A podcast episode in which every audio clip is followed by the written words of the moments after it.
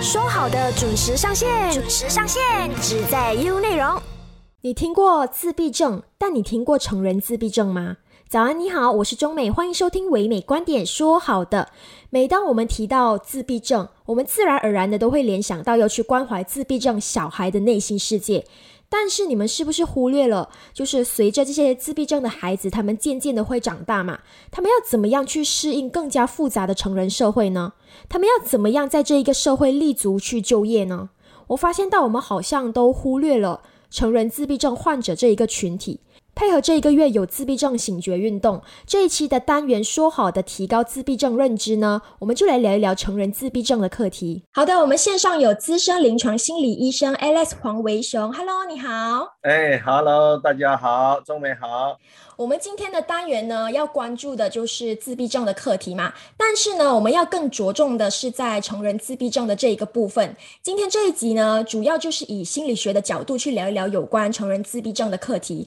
首先呢，你可以不可以跟我们简单的解释一下什么是自闭症？什么情况下才会患有这一个自闭症呢？是先天还是后天的因素造成的？嗯，好，那这个课题我认为说蛮有趣的一个课题。为什么？那么第一。从我们呃呃医药学的说法来说吧，好，那第一个，很多人到目前为止还是有一点搞不清楚这个自闭症的说法。那从我们医药学里面，一这自闭症就是我们所说是一个脑的成长的一个障碍，所以的意思是说，他从小就应该要有这样的症状开始的。所以自闭症不是我们很多年前所说的就是一个人变宅男的时候就变成自闭症的说法，所以要把这两两者搞清楚。所以它不是宅男而引起的。呃，封闭自我的说法，所以它是一个病症。所谓什么说一个病症，它就是我们说啊，比较实体上的啊，一般上我们的脑的成长受了阻碍，那么说导致我们的。呃，人生呃一些的那个成长功能失效，或者是有一些阻碍的说法。所以打个比，那自闭症有怎样的呃一些的状况？那很多时候自闭症就是因为脑的那个形成那边有一些缺陷，所以导致他们第一个很多时候是语言有障碍。那语言有障碍的时候，他不是说呃我突然间我五六岁或者七八岁的时候突然间我不说话才叫做自闭症，不会，他从小就会有这样的。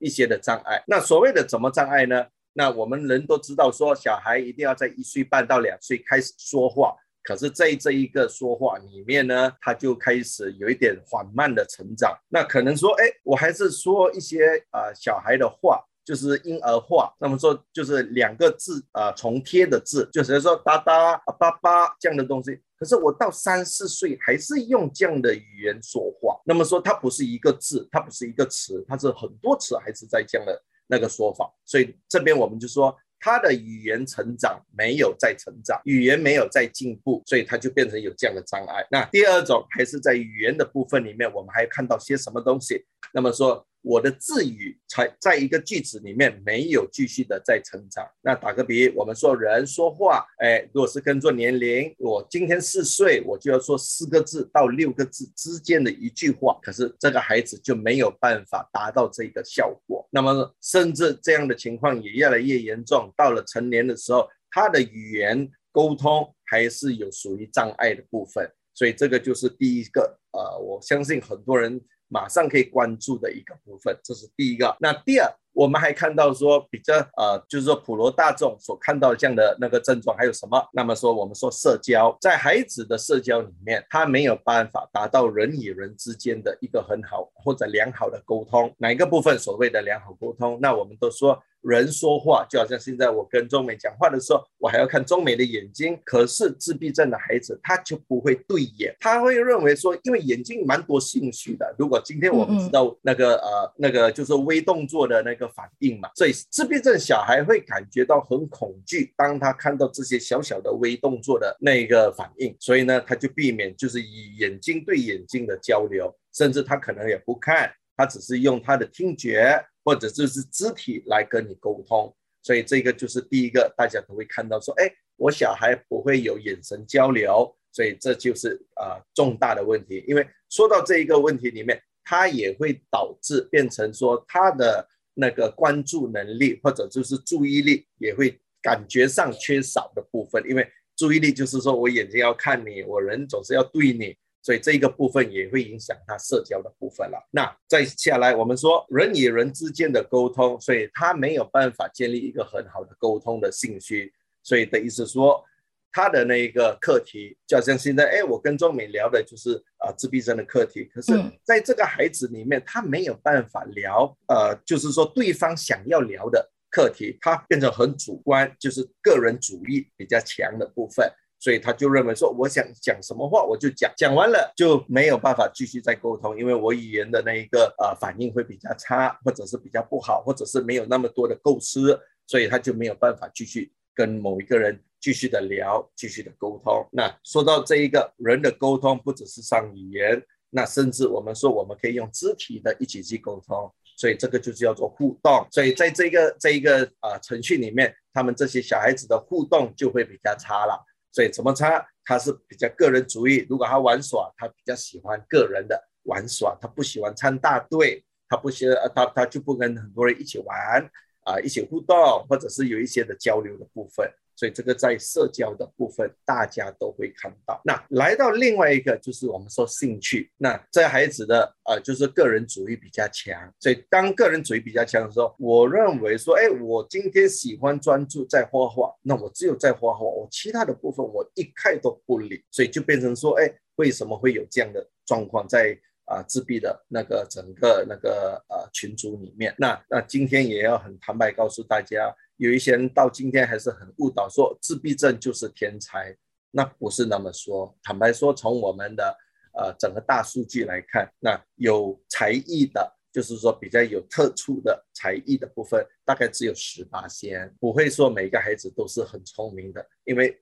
毕竟他没有一个专注，他没有他没有一个就是说强项，所以他慢慢的、渐渐的，就是变成说啊，在学习。在他的那一个智商的那个反应里面，就会比较有差异的部分。所以你看，这个就是我们说在互动里面，哎，你就会看到说为什么他们的表达能力，那说话嘛，那么互动它也是有这些的部分，还有他们身体肢体的那个部分也会有这样的部分了。那么说到肢体，还有多一个部分，我也要强调，在这些孩子里面，他们的感官都很差。所以所谓的感官很差，就是我们人一般上。在一个时候里面，我们可以做很多的不同的反应，就是说，我们的脑可以分的几个部分来去操作。在于这些孩子里面，他就比较差，他就没有办法一一的，就是说啊，把它综合起来，所以他只是针对性。那打个比，现在我跟。呃，中美说话，那我只是跟你说话，我旁边的东西可能我不注意了，我就没有办法有回应，所以变成很多时候他的回应就比较木讷，再加上可能我要跟你和好，我要跟你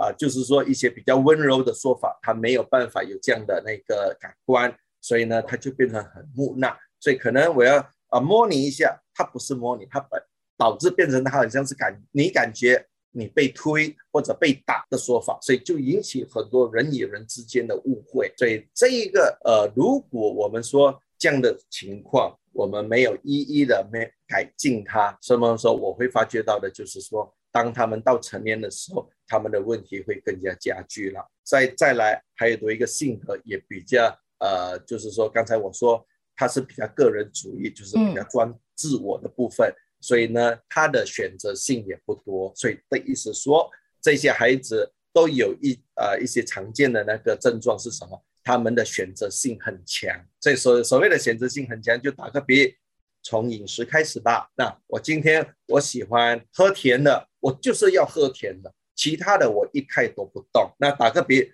我只是吃饭，我不要吃菜，我不要吃肉，我不要吃其他的，不要吃水果，我只是吃白饭，就是白饭。这很可能，我们说很容易就导致我们人的身体的营养素就不够，那么说身体的健康就渐渐的啊就会衰退。所以说到这一点，大我也让大家看到的就是说，它这一个的整个形式，就是因为它从自我开始，所以变成这个互动，导致很多很多的那一个啊所说的关联性，就是我们所说的 dynamic，它一定会有一些的缺陷或者是一些不足。嗯，这些的不足就会导致他的脑的发育成长，渐渐的就会出了很多很多的状况，甚至身体也会出状况，就营养不良，哎，那么说因为我选择性我的吃的吃的方式不是很好，那很容易就造成身体健康也出了啊亮红灯的部分了。OK，那 Alex，你提到说自闭症大多都是先天的因素造成的吗？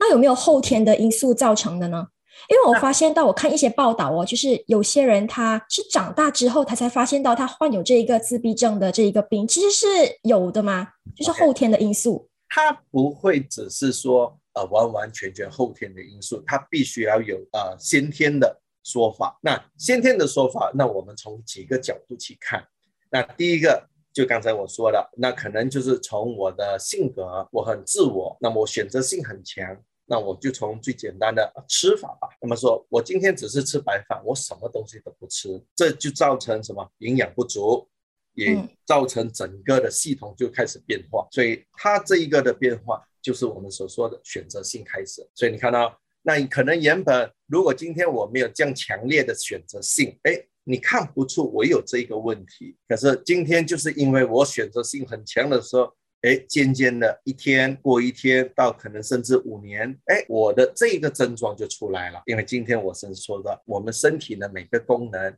就像我们种种树、种花、花草树木都有一定需要的营养。所以今天如果是有种树的朋友，大家都知道说，哎，今天我种的是什么果树，什么果树就需要用怎样的那个啊，就是说一些的肥料，哎，什么形式的肥料，它都有一定的关注。所以今天我说我要说话。那可能我需要很多的维生素 B 群啊，尤其是 B 六、B 十二这一个部分，它的它一定要有综合的说法。可是偏偏就是因为我的细体的营养不足，导致我的语言开始出了障碍。所以你看，它不是说呃一来它就马上给人家看到，可是它是渐渐的。所以很多时候，当我们人发现哎人有这个自闭的症状的时候，一般上都是两岁以后，因为一岁的时候我们没有很大的。关注，因为我们人的功能也没有那么多嘛。那么说越来越多的时候，越来越复杂的时候，哎，这个功能的那个性质或者是这样的症状就看得比较清楚。所以为什么有一些说他可能到了啊中学或者是成年的时候才被发现？事实上是因为他的那个能力范围里面越来越大，需要越来越大的时候，他没有办法补助上。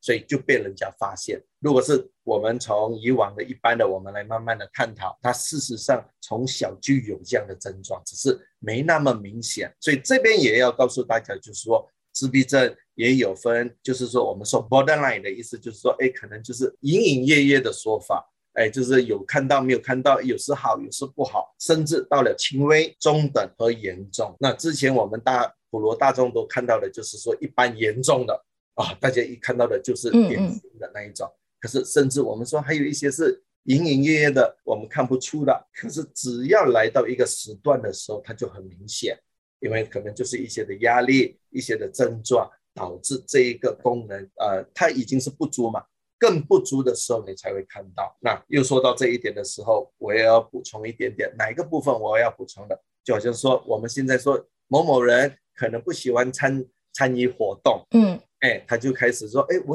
刚好我的兴趣就选择上，哎，尤其是现在上网多嘛，哈，我就沉迷在那个呃，就是说电游，哎，电子游戏的部分或者是电脑游戏的部分的时候，那我的思维就开始被封锁，在封闭的时候，那我又在投入的时候，我已经先天性有不足哦。那我进入这一个的时候，我慢慢的就原本我有少许的可能跟人家的互动，甚至这个机会也没有了。那我只好现在呃，就是我变成了我的趋向就变成电邮活动的那个沟通，所以我只有在电邮里面可以跟人家沟通，可是在外面的我没有这个能力。所以你看，功能是会退化的。所以当我们没有继续的再去呃那个就是提升它，所以这也。告诉很多人，就是说，无论什么情况都好，人是需要有一定的那个功能训练。什么叫做功能训练？就我就好比我就打个很正常，每个人都需要的那一个部分呢是什么？运动。那某某人一出事，小时候可能学校有体育活动，我有我参与体育活动，可是到大的我从来没有运动。突然间我要运动的时候，我卡住了，我没有这个功能了，我不会运动了。哦，所谓的运动可能打球啦，这些的这些比较复杂性的。那可能就是做不来，所以这些孩子先天性已经有这样的小缺陷，那么再加上因为他已经转移在另外一个活动当中，而导致他今天退化的更严重。成人自闭症患者呢，有分两种。第一种呢，就是他从小就患有自闭症的孩子，然后呢，他长大了，这一个群体呢，就算是成人自闭症患者。还有另一个比较少数的群体呢，他们是长大了之后才发现到他有自闭症，那这这一个也算是成人自闭症患者。那我想问 Alex 的就是，要是他们从小就接受治疗的话，情况会不会比那些刚刚被诊断出来，就是可能十一二岁青少年，他们呃大了之后才被诊断出来的这些成人自闭症患者来的比较好一点的情况？那肯定的。所以为什么今天从呃心理学或者是从医药学里面，还有从我们说感官治疗或者是治疗当中，所以这一群人呃，我们都说我们时常都有说，我们都是一个团队。所以今天这一个问题啊，不是靠药物。坦白说，它没有药物的治疗。如果今天有药物治疗，我们今天的这一个群组就不会越来越多。可是就是刚好这一个，就是因为是我们人的发展能力的那个呃问题，或者是一个病症，所以它没有一个呃药物治疗的说法。所以没有药物治疗的话，我们只好从哪一个？我们就从我们的日常生活的调息那边做一个很大的那个呃改革。那第一个，刚才我有提到的就是营养，因为很多时候我发觉到这些孩子的营养素不够，所以这是其一，我们一定要关注和看到的地方。那甚至我们从医药学里面，我们也看到的是说，这些孩子都有一定的过敏性，就是说过敏就是有一些食物他吃了，哎，就开始有一些的不服啊不舒服，或者是不符他身体的那个操作，而导致他影响他的身体的那个部分。所以这个就是从身体的部分我们可以看到。那甚至可能他就没有办法，身体的功能没有办法，新陈代谢没有办法去化解一些食物，所以他得不到那个营养，所以这也是其中一个。如果是从整个全世界里面，我们大家都会看听说的，就说，哎，这些孩子可能不能吃糖多，哎，就不能吃很多甜食，哎，不能吃很多那个淀粉类的东西，这些全部大家都有提到。只是在我们的医药学里面，这些大家都还在努力的去做研究。那么说来证实这一块给每个人看，这是第一个我们大家都可以看到的部分。那么如果只是针对食物不做其他的也不行啊。就好像我们说，我们有足够的资源，可是你没有操作它也不行。所以变成说训练性的那个部分很重要。所以讲到训练性的时候，为什么我们需要有智能治疗师？我们需要有语言治疗师？那我们需要有。特殊教育或者是一些比较资深的明白什么是行为教育的那些老师们，或者是一些的呃，就是说啊专业人士来补助这一块。所以这一块就是说，它不是一个人的工工作，它就是呃整体型的那个啊辅助的部分，然后慢慢的引导他。因为我时常都说，我们的脑是有伸缩性的，嗯，所以我从脑部，因为我本身也就是脑科心理学。那么说，从脑部里面，我们的脑是可以被训练起来的。所以很多时候，为什么我们说说，哎，一些啊，可能啊，脑出现的状况，或者是中风人士，我们需要做很多的运动来训练回这个大脑。所以大脑是可以被啊，就是说被训练回，或者是惊醒回来的那个部分。所以这个部分也是很重要。所以为什么智能治疗师就会帮忙？哎，如果是动作不佳的，哎，感官不好的，那我们就要多做这一些的部分，重新再启动它。来训练回他。可是说到这个训练，就好像我们说，哎，今天我要减肥，我一定要有照顾饮食，我也要有运动，所以它是配搭的，它是配合的部分。所以说到这一块的时候，最近我也是蛮啊推崇的，就是营养师也需要进来，因为。营养师在这个行，在在这个补助里面，它都是有一定的重要性的那个部分，所以这一块也把他们纳入进来。所以今天我们说一定要有呃，就是足够的营养来辅助我们的一些的功能，这个是很明显的、很逻辑的说法。可是以前在二十多年前的时候，从我们的呀医药学里面，我们没有看到这一块太多，那我们只认为说哦，我们可以用训练的，就是啊结果性的。呃，就是训练方式，就是说，哎，如果我的走路啊不好，我的肌肉没有力，那我可不可以做一些的运动和训练，把它提升起来？我的感官不好，那我可不可以训练它起来？所以行。可是今天来到这一个呃，我们新世纪的时候，也来到更成熟的那个啊医药学的研究里面，我们看到说，哎，饮食也是很重要啊。我们还有一些的那个啊心理上的那个辅助也是很重要，所以这一些的人就会进来。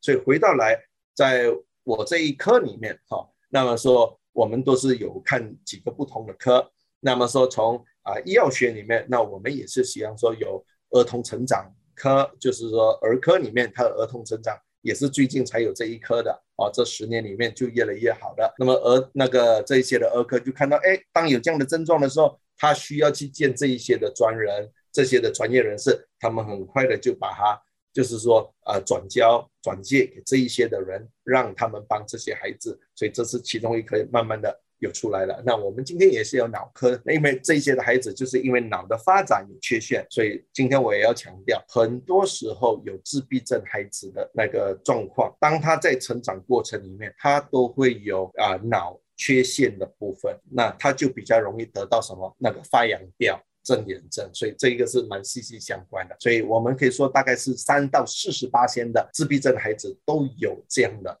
问题，就是因为脑没有被好好的发展和不够营养，而导致有发扬掉的状况。所以，可是经过我们这一这一些的，就是说新时代的一些的研究，还有一些的配合，那我们希望说把这一个的那个，就是说第二种的问题减到最低。就是发扬掉，因为发扬掉通常都是在青少年才才发生的，它不会在儿啊小孩子，就是婴儿或者是呃很小的时候就马上就出来，这也不排除说会发生，可是不多。可是来到中学以上，哎，它的那个呃比例还有它的那个发生的那个部分就越来越多。所以这个就是大家需要关注的部分，所以脑科、儿科也会进来的部分。那么说我这一科就是心理学的部分，那么心理学我们就做很多的测试和诊断，那么说也辅助呃儿那个儿童成长那个医师的那呃医生的那个辅助，所以这一块也就让他们知道说哦孩子有这一类的症状，那需要怎样的配合，那是最好的。那甚至心理医生，毕竟我们还是做心理的那个呃那个成长的建设。所以变成他们有情绪上，他们不会表达，那我们要怎么教他们表达？他们有思维上没有办法的那个疏解，那我们要怎么去教他？甚至我们这一块的工作里面，也跟那个啊父母、还有家人、老师都有一定的配合，因为毕竟这些孩子啊的行为还有举动都有一些可能大家不了解的部分。那通过心理医师或心理医生的做法，那我们就让。因为比较知道嘛，我们就多做很多的研究在这一块，所以我们就有办法，就啊让父母们、老师们，还有这啊这孩子怎么去跟大家一起互动。那在这个互动当中，不只是只是做一个桥梁，那我们也要提升他自己的呃那个表态还有表现。所以这些全部都是我们可以用行为的方式来治疗这个孩子。所以你看，要帮助这个孩子，坦白说，不是一个。呃，人的一个一个专业的那一个呃方方案罢了。那么说，他需要整体上，那才有办法辅助这个孩子的成长。所以回到刚才的课题，就是因为有这一些的专人合在一起，所以这个孩子会好好的、更加好的进步。如果没有去做这些的部分的孩子，突然间被发现了。那你会看到说它的差异是会比较大。嗯，有没有办法彻底的治愈呢？好，那有时候我们来看，如果今天我们说他就是因为营养不良，如果是在小时候，我们都说，呃，一般上我们大家都知道嘛，哈，要解决一个问题，越早就越好。所以我是我就呃在呃两千零七年、两千零八年的时候，我们就看呃出了一个说法，就是说零到六岁就是黄金时期。在治疗的部分，所以这个这一个时候是关键。如果早一点发现，我相信是很好，很早都可以帮助他。那我们就说吧，营养不足。如果是我两岁营养不足，和我十岁后哦才发觉到我营养不足，所以你远远大家都可以想象说它的差距有多大的部分了。所以越早治疗。它是越好，嗯，因为我昨天才做一个有关儿童营养不良的这一个课题，哦，我没有想到原来儿童营养不良也会导致就是这一个自闭症的情况会更不好、更严重。对，哦，OK OK，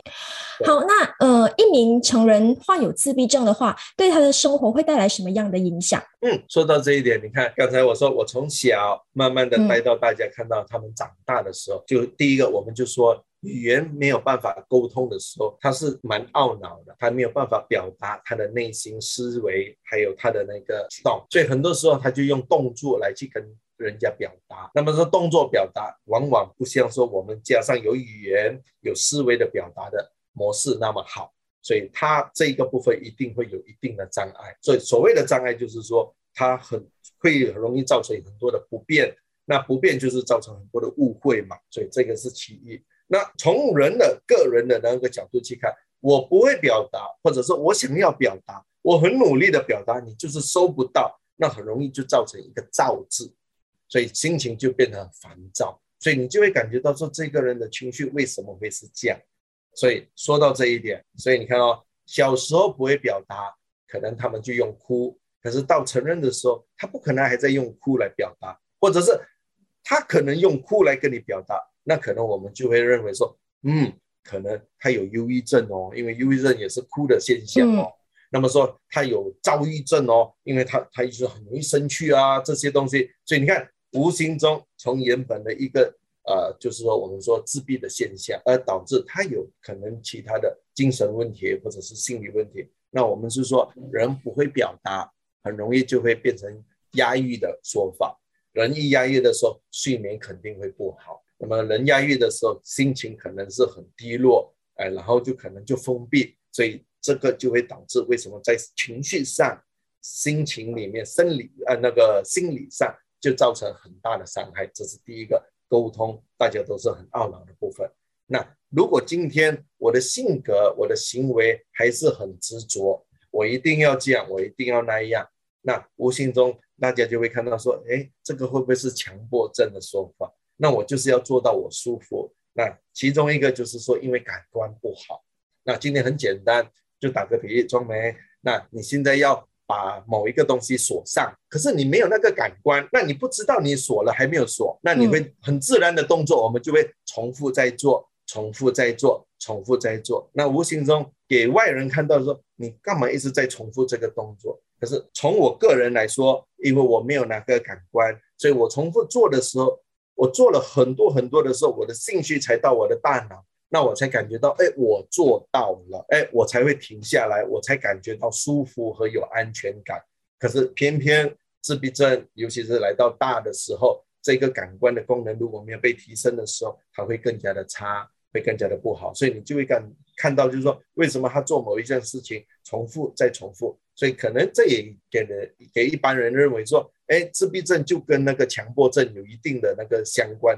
或者是呃，就是说关系里面。那他们说是有，是原因是什么？是因为他们的感官不好，所以前奏做不好，那后续你就会看到说，他们很多时候在做某一样事情的时候，或者每一天生活里面，你会看到他重复、再重复、再重复，无形中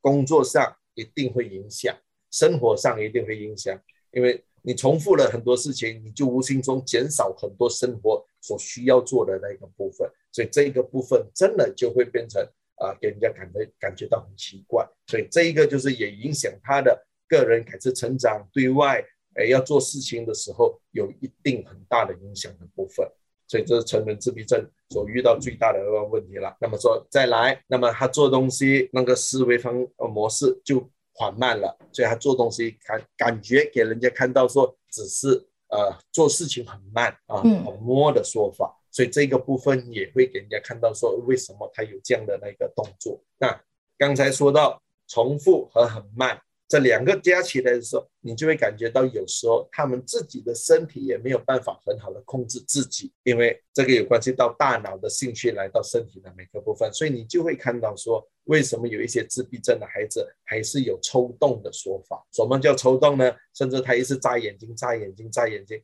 或者就是他需要摇或者发出一些声音来给自我有安全感的说法。所以这个在我们的那个呃词语里面，我们叫 stimming behavior，这个 S T I M I 啊 M M I N G stimming，就是说他在重复来自我有 stimulate，就是说有自己的那个感觉来得到有安全感。所以这些的动作就给外人就看到说，诶，怎么你到大的时候还有这些的动作，或者甚至有些他到大的时候还喜欢看手指，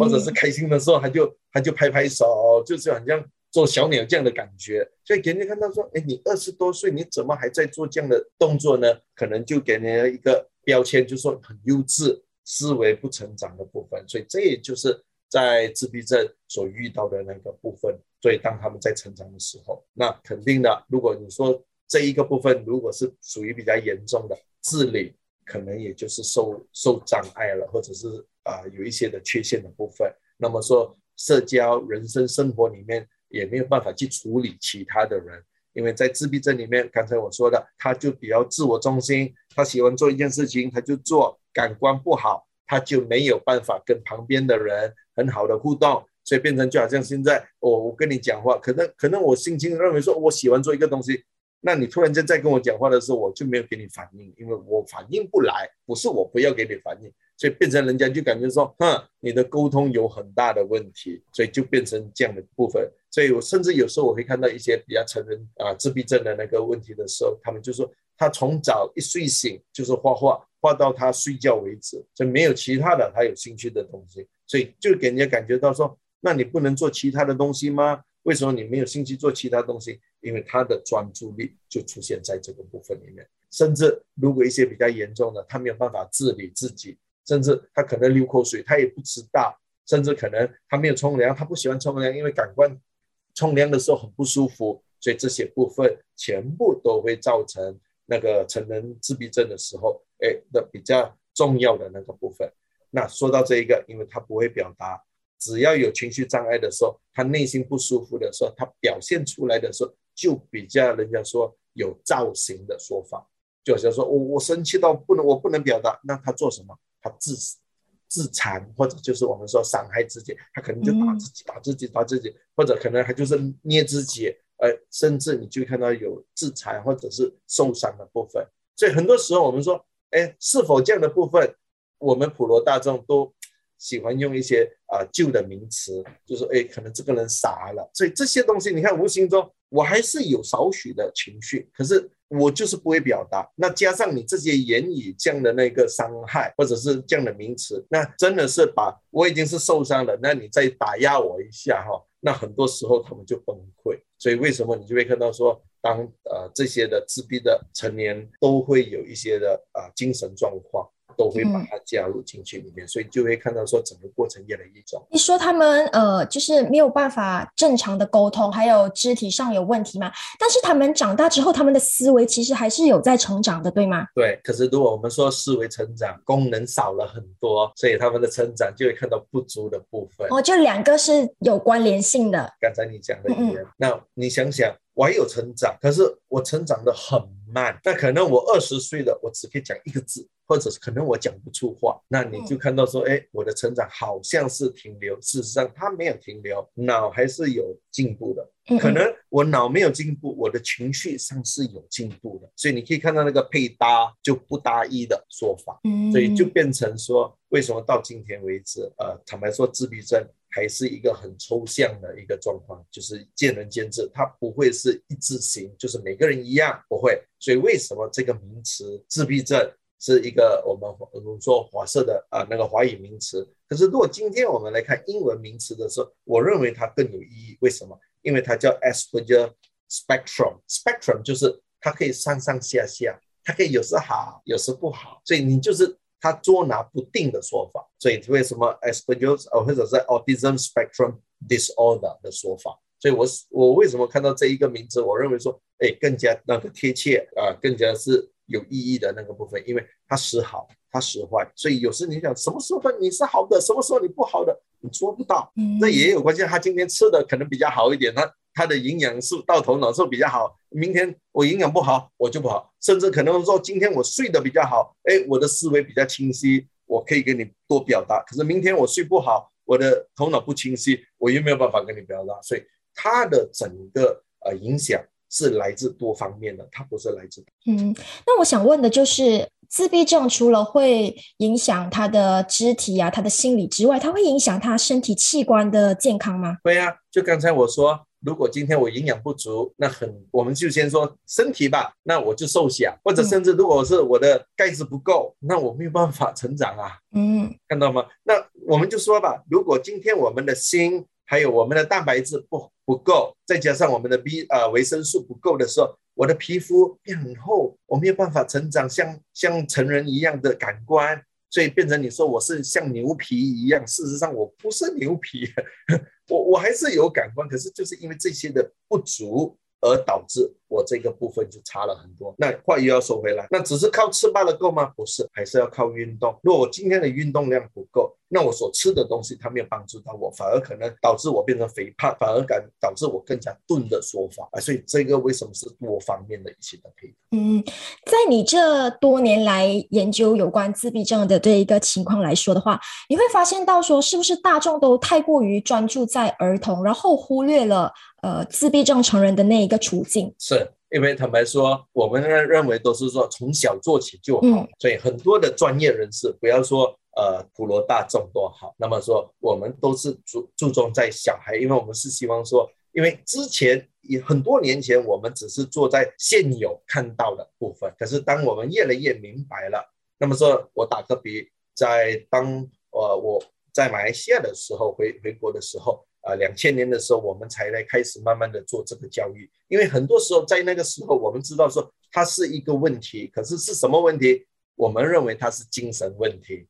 所以为什么他就这一科就会变成心理科或者是精神科？所以来到这一科的时候，因为他闹，他的情绪不好，那就是说九十年代的时候，那我们可以做什么？就给他吃镇定剂，就给他吃一些的药物来压他，可是压情绪。没有办法帮助大脑的成长，所以在那个时候大家都很误会说这一个是什么病症，大家还在摸索。所以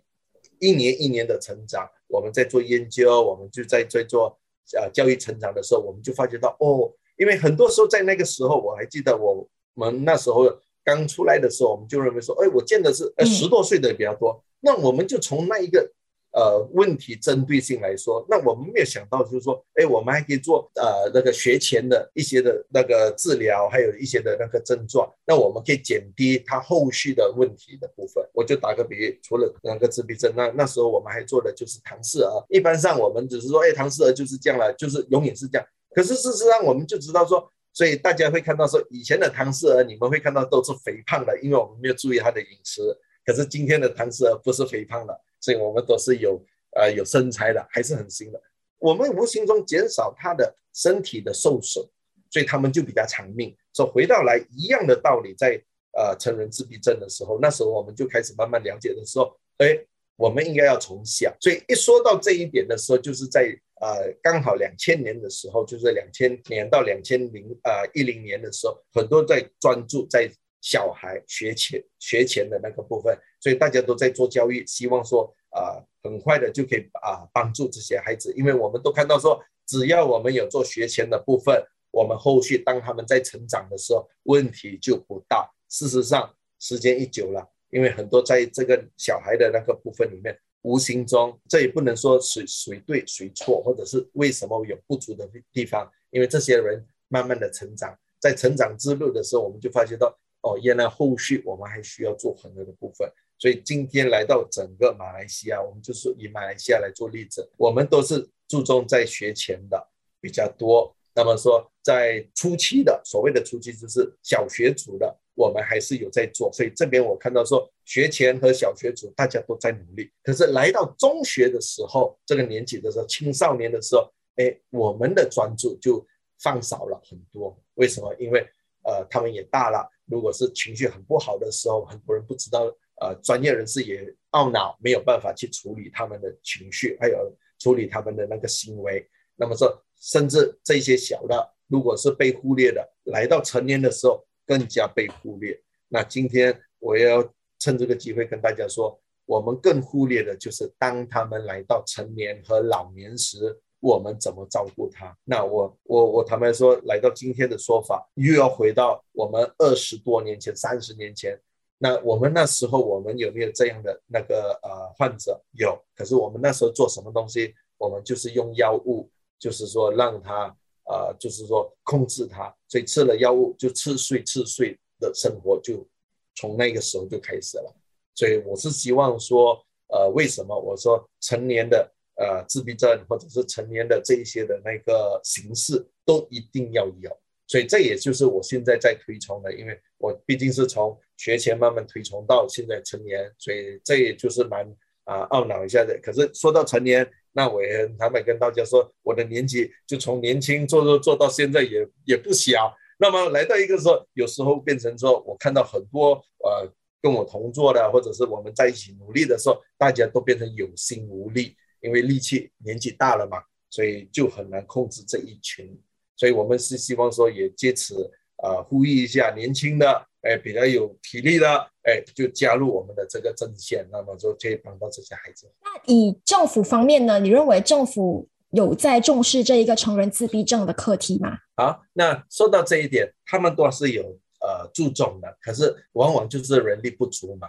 那么说来到这个行业。那坦白说，以前我们心理治疗师的时候，或者心理医师的不多人。那今天来到这一个二零一五年的时候，才越来越多有这样的专业人士。那么说，呃，这样的那个关注也会才越来越放宽很大。所以说到这一点的时候，以前政府有没有在做这一块？有，可是他很多都是做以收容的说法，就是建立收容所，收容这些人。那么收容这些人的时候，只是顾他三餐，顾他的饮食，就就已经停留在那边。那甚至我们说，哎，有没有另外一组人在做他们的那个 vocational，就是他们的那个智能部分？那么让他们回到工作岗位，都有在做。可是那时候的整个过程还是在做教育，因为说要大众普罗大众接受这一些人不容易，因为他有一定的不同的那一个啊说法。那也很感恩。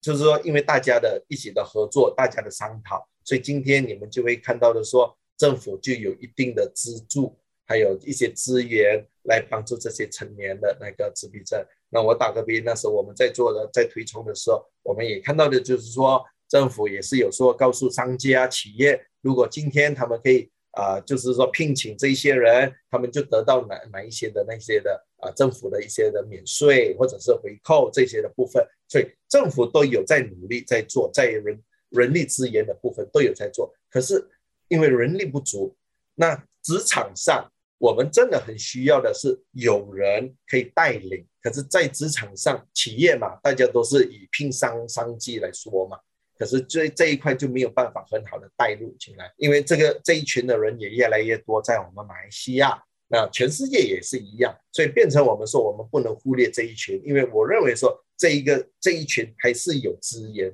人力资源的说法。呃，很多时候我我私人也呼吁啊商家们，要不然我们今天呃所努力的商商机还是什么东西都好，到下来我们还是要养这一些人，所以我们就无形中说。他们还是有能力，还是有那个呃资源的部分。那我们把它纳入在我们的生活当中，来一个平衡。要不然大家都会感到说一些不舒服的感觉，就说哇，我我怎么是要去帮助这一群？可是他就是我们社会的一份子，所以这个是一个很人道的说法。那最后你有什么建议大家去帮助还有关怀成人自闭症患者吗？